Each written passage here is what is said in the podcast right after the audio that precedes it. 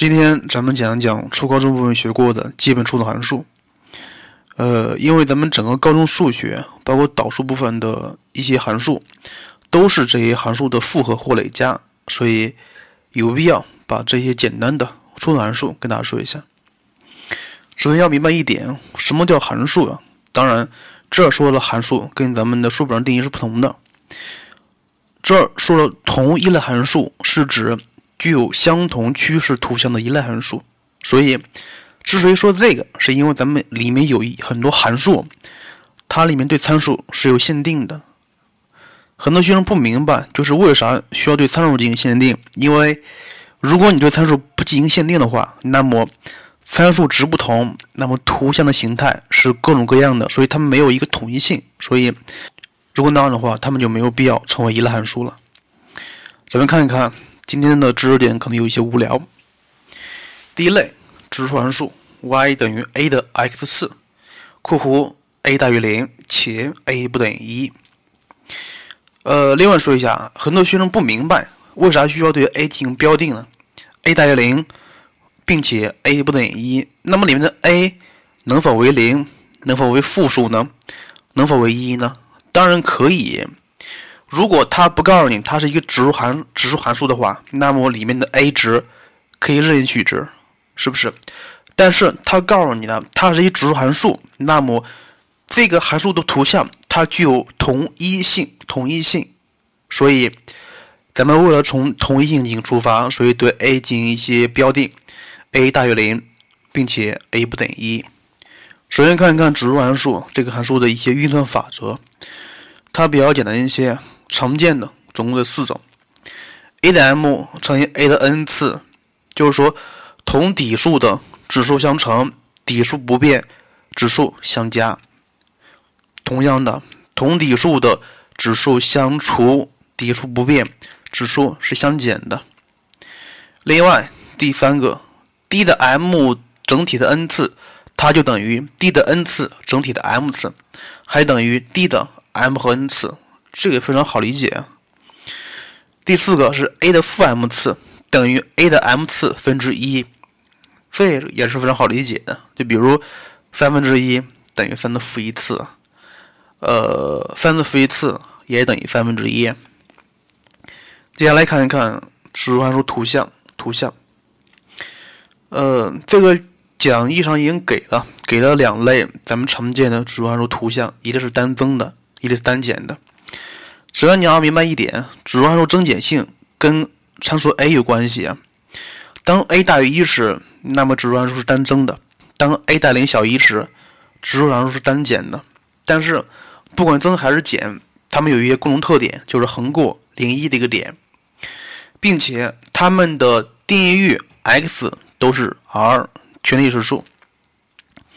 另外还有一个共同点，就是它们的值域都是零到正无穷，零到正无穷。这个这个是通过图像看出来一些性质，非常简单一些。另外在底下写了一行字，叫做在指数函数图像的右边，图像满足底大图高的性质，底大图高的性质。像这个对于增的和减的都是一样的，但是是限定在图像右边的，这个非常好理解。接下来咱们看一看几个题目，几个题目。第一个看例一，唐人解不等式二的负 x 方加二 x 要大于二分之一的 x 加四，这个怎么解？很显然，两个都是指数函数。凡是让人解不等式的，第一步把它们化成同底的，同底的。所以二和二分之一可以互相化，二可以写成二分之一的负一次，而二分之一可以写成二的负一次。二可以写成二分之一的负一次，当然刚才写刚才说的不对啊。所以你看这个不等式可以化成二的负 x 方加二 x 大于二的负 x 减四，对不对？另外你看这个函数它是以二为底的，所以是单调递增的一个函数，所以同号同号，所以直接写成负 x 方加二 x 要大于负 x 减四。像这儿提前说一下，就是。单调递增的时候，同号；单调递减，异号。至于为什么，咱们接下来也会讲到的。看例二，已知 a 等于二分之一的三分之二次，b 等于二的负三分之四次，c 等于二分之一的三分之一次。像这个东西应该怎么判断 a、b、c 的大小关系？首先，你看一看它们的底并不统一，所以咱们需要画成同底的。就中中间的一个 b 可以化成二分之一的三分之四次，是吧？这个时候底是三分，底是二分之一，单调递减，所以指数越大，指数越大，整个数越小。看一看例例三。已知 a 等于二分之一的二分之一次，b 等于零点九的四四分之一次，c 等于 log 五零点三，让你判断 a、b、c 的大小关系。首先说一下，像这个题目出在这儿并不合适，因为它基本上是把咱们的指数、对数、一幂函数都考了一遍了啊。咱们提前说一下，你看看 a 和 b 怎么判断符号呀？首先你看看它们的底和值都不相同。是不是？所以，呃，a 和 b 比较，那么你就画成同底的，或者画成同值的。所以，你看这个题目只能画成同值的，是吧？二分之一的二分之一次，它可以写成四分之一的二分之一次，再乘一个二分之一，所以它就是四分之一的四分之一次。所以你看一下，这个时候 a 和 b 是同值的，但是底不一样。但是你看一看。它其实是一个幂函数，幂函数，幂函数里面的 a 是一个正数，所以单调递增的是吧？单调递增的，所以底数越大，整个数越大。所以零点九的四分之一次要大于四分之一的四分之一次。当然，它们都是正的。看一下 c，c 等于 log 零呃 log 五零点三，很显然它是一个负数，所以应该是 b 大于 a 大于 c。接下来看一看另外一个函数对数函数。首先说一下，这个对数函数和指数函数是互为反函数的。至于什么叫反函数，这个非常好理解。反函数就是 x 和 y 定的位置，它们的图像是关于 y 等于 x 对称的。接来看一看对数函数，y 等于 log ax，a 大于零且 a 不等于一。像这个里面，a 叫做底数，x 叫叫做真数。呃，因为咱们之前讲过定义域，对数函数真数应该是取正数的，也就是说，里面的 x 只能取一个正数。另外看一看里面的一些运算法则，当然这个比较多一些。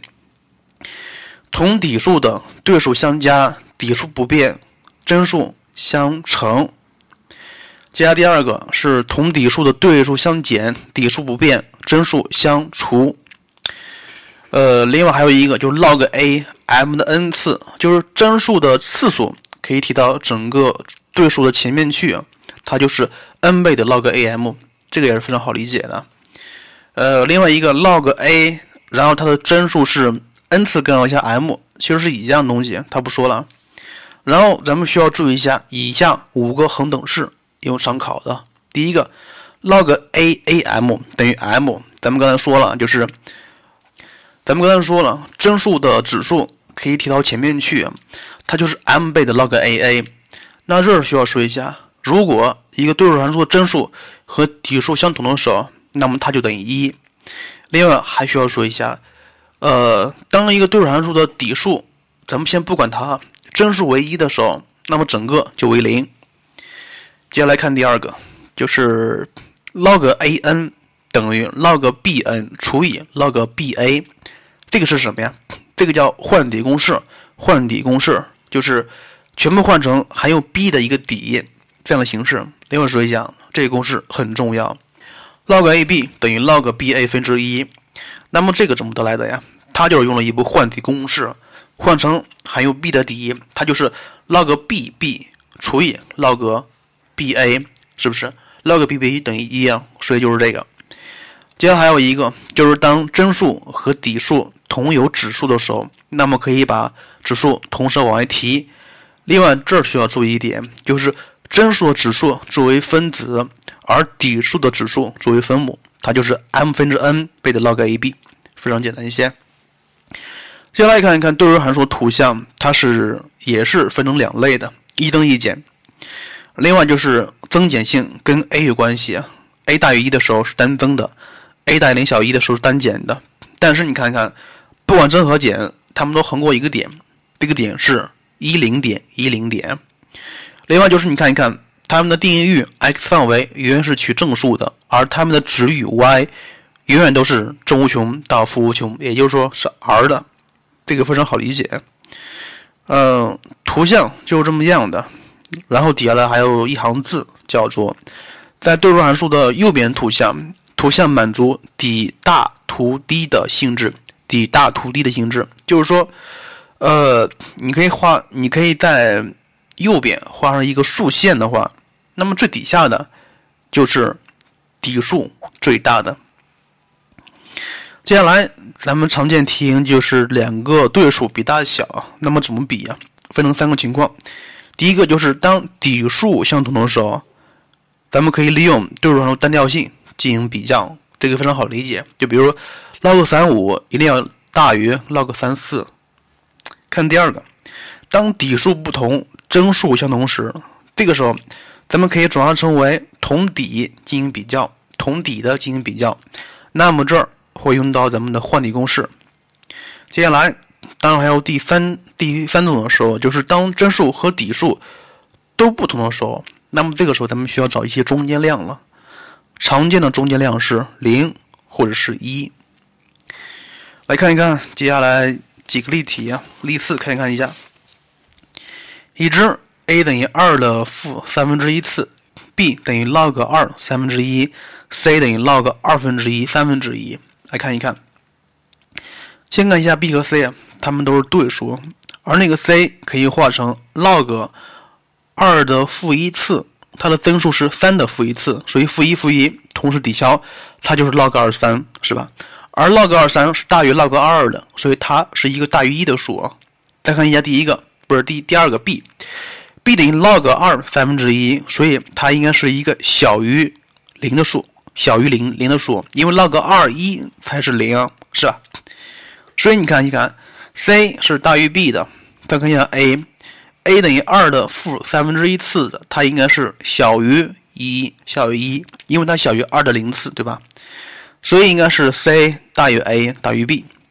接下来看例五，若函数 f(x) 等于 log a x 三次减 a x，在区间负二分之一到零上是单调递增的，它让求 a 的范围。来看一下。a 是处在底数和真数上，是不是？所以你看一看，因为咱们不知道 a 是大于一还是小于一，所以这个时候需要对 a 进行讨论。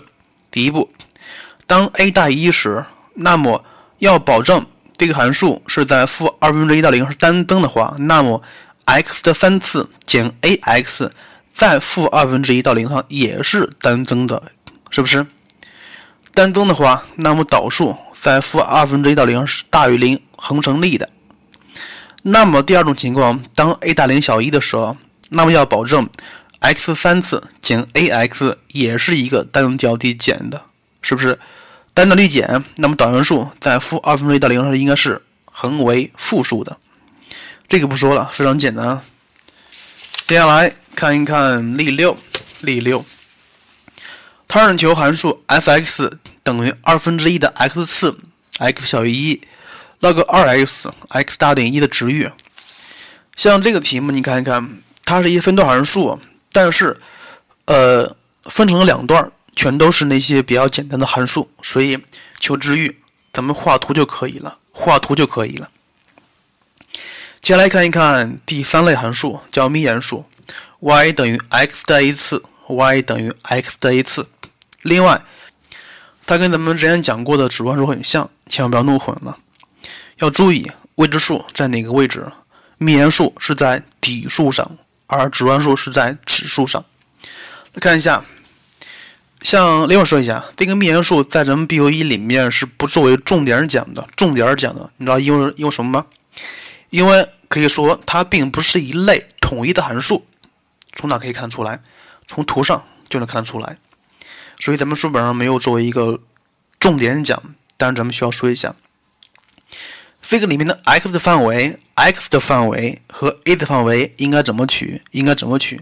这个时候是不一样的啊，是根据 a 的取值来定的。当 a 大于零时，那么整个函数是一个单调递增的函数；当 a 小于零，那么函数是单减的，单减的。你看看，它可能是一个双曲线，可能是可能是一个反比例函数，也可能是一个直线。所以形态有很多，跟 a 有关系，跟 a 有关系。这个图不说了，但是你看一看。呃，这个函数图像不管 a 怎么取值，它们都横过一点，哪个点？一一这个点，横过一一这个点，但是并并不一定横过零点啊。所以底下有几行字需要说一下，就是幂函数图像它一定会出现在第一象限里面，但是一定不会出现在第四象限里面。至于是否出现在第二和第三象限里面，要要看它的奇偶性了，是不是？当 a 是一个偶数时，那么它会出现在一和二象限里面；当 a 是一个奇数时，它会出现在一和三象限里面。所以跟它的奇偶性有关系。看一看性质，性质一：所有幂函数在零到正无穷上都有意义，并且横过一一点，横过一一点。性质二：看一看在第一象限里面。A 的正负决定函数的增减，这个非常好理解。性质三：a 为奇数时，函数是奇函数；a 为偶数时，函数为偶函数。当然，这个当然也是非常好理解的。举个举举个例子，当 a 为奇数时，那就是 y 等于 x；当 a 为偶数时，那么它就是 y 等于 x 方，非常好理解。另外，像这个图像在零到一上，它满足只大。土地的性质，只大土地的性质。接下来第四种叫反比例函数，当然这个是咱们初中部分学过的一个函数。咱们高中部分学它是要学会画它平移和翻折之后的图像。y 等于 x 分之一，它的分子是一个正数，所以整个图像是一个单调递减的，在一和三象里面。当它的分子是一个负数时，那么它是一单调递增的函数。图像在二四象里面，是不是？当然这个非常简单一些。咱们需要说的是，它平移之后的图像应该怎么画？就比如说，y 等于 x 加一分之一加二，是不是？咱们先看一个比较简单的，y 等于 x 分之一，它的对称点是零零点，对不对？是零零点，而且。咱们高中数学函数平移满足左加右减，上加下减，是不是？你看一看，y 等于 x 加一加 x 加一分之一，它是先向左平移了一个单位，那么这个时候对称点变成了负一零，是不是？它又加了一个二，也就是说是向上平移两个单位，那么对称点应该是负一二这个点，是吧？接下来咱们在负一二这个点处画一个小十字，小十字。另外，它的分子分子是一个正数，所以应该在一和三象限里面。也就是说，在东北和西南角各有一条线。没错，就是就是这么画。所以，咱们在做平移之后的反比例函数图像时，先找对称点，再看它的分子。这个非常简单，不说了。第五种对勾函数。当然，这个这个非常简单，y 等于 x 加上 x 分之一，它其实就是咱们初中部、高中部分学过的那个均值不等式，是吧？均值不等式，它满足乘积是一个定值，乘积是一个定值，所以乘积是一定值，那么和有最小值，而且它还需要保证一正二定三相等，那么里面的 x 只能取正数，是不是？在 x 等于一处时。取得最小值，当然，咱们这儿讲的是函数里面的 x 值是可以取除了零之外的任何数的，是不是？呃，另外你看，它是一个奇函数，既然在第一象限里面是先减后增了，那么在第三象限里面应该也有图像，应该是先减先增后减，是不是？它在 x 等于一处取得最小值，那么在 i x 等于负一时负一处时取得。呃，在零点一左的最大值，它也是非常简单的。呃，另外就是咱们学对勾函数，你要明白一点：当 x 取和值时，图像取得最值问题。接下来第六个，第六个是咱们今天的重点，是学习一下二次函数，主要学习一下二次函数根的分布问题。因为咱们的函数和导数题目里面有很多是关于二次函数根的分布问题的，特特别是导数题里面，因为导数题里面一般是三次的，前面导之后它就是二次，二次函数根的分布问题是咱们需要重点说的一个问题。先看一下一些小的知识点，就是关于二次函数形态的问题。它总共分成三种，一般是顶点式和标根式。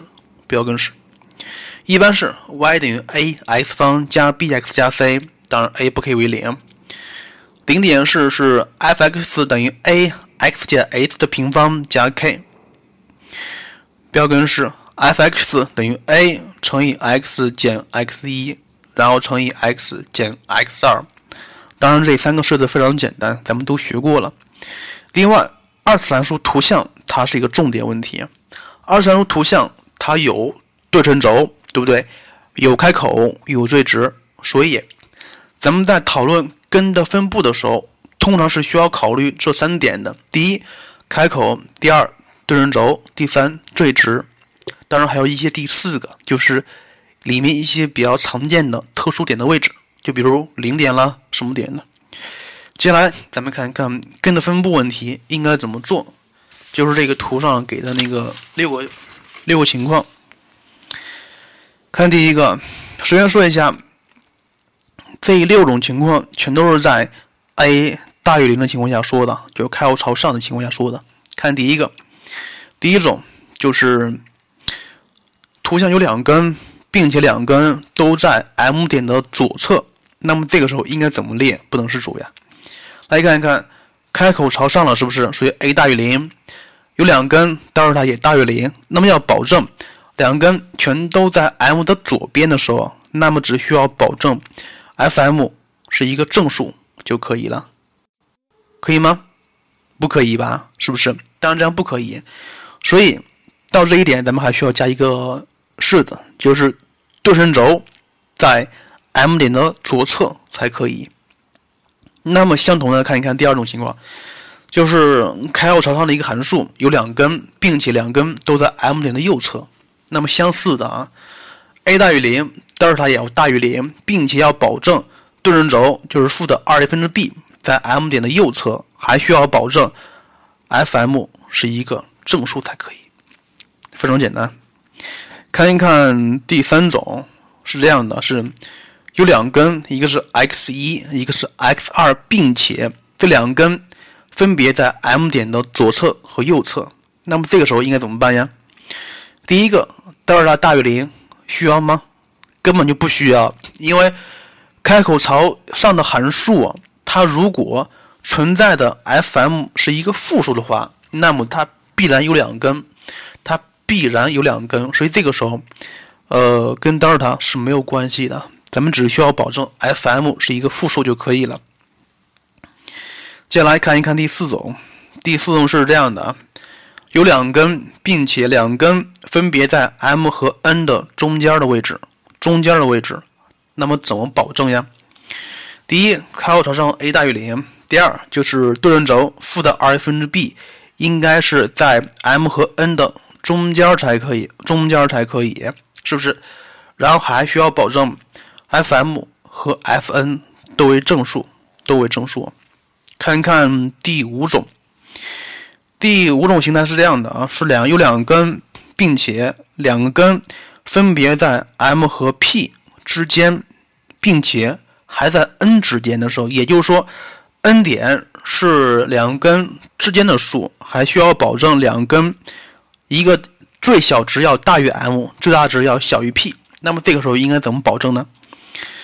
来看一看，其实非常简单，你需要保证 Fm 和 Fp 都为正数，都为正数，然后还需要保证 Fn 小于零就可以了，Fn 小于零就可以了。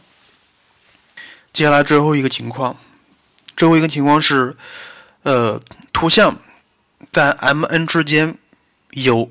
一个根有一个根，那么这个时候应该怎么保证呢？看一看他说图像在 M N 处，M N 中间有一根，那么你看一看，当图像跟横轴相切的时候，并且切点正好在 M N 之间的时候，那么它恰好有一个根，是不是？所以情况一是这样的，就是负的二分之 b 要大于 m 小于 n，并且德尔塔要等于零才可以，是不是？第二个情况是它有两根，就是中间的一个根是穿过 m 和 n 的。那么这个时候咱们应该怎么保证呀？只需要保证 f_m 乘以 f_n 是一个负数就可以了，对吧？所以像这个就是那几种比较常见的根的分布问题，根的分布问题。这六种你看一看，它主要考虑的什么因素呀？德尔塔、对称轴、开口。以及某些特殊值的位置是，比如 f_n 和 f_m 的值，对不对？所以今天的重点，除了你需要把那些掌握，除了把那些基本的初等函数掌握住之后，还需要把根的分布重点掌握住了。行了，今天内容比较枯燥一些，内容就这样了，再见了。